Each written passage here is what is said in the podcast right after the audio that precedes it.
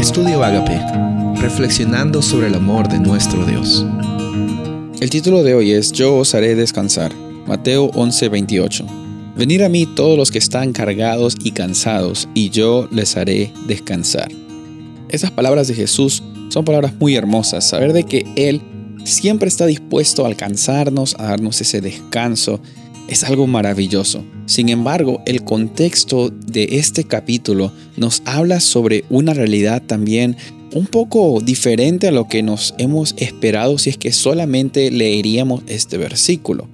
En Mateo capítulo 11 encontramos a Jesús hablando acerca de la realidad de muchas ciudades que no tenían la disposición para aceptar los milagros de Jesús, para ver la realidad del ministerio de Jesús, porque tenían bastante egoísmo, bastante orgullo y estaban totalmente centrados en ellas mismas.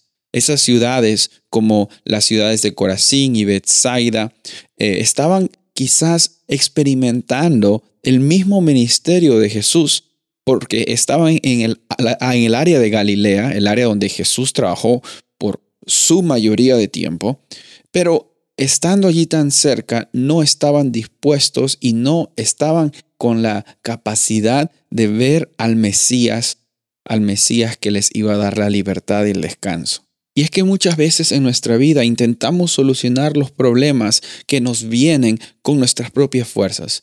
Muchas veces pensamos que el descanso va a venir cuando terminemos toda nuestra lista de quehaceres, pero el descanso no es algo que viene cuando terminas de trabajar. El descanso es un estilo de vida, es un estado de vivir, una vida de descanso. Es una vida la cual tiene a Jesús en su corazón y Jesús hoy día anhela darte ese descanso.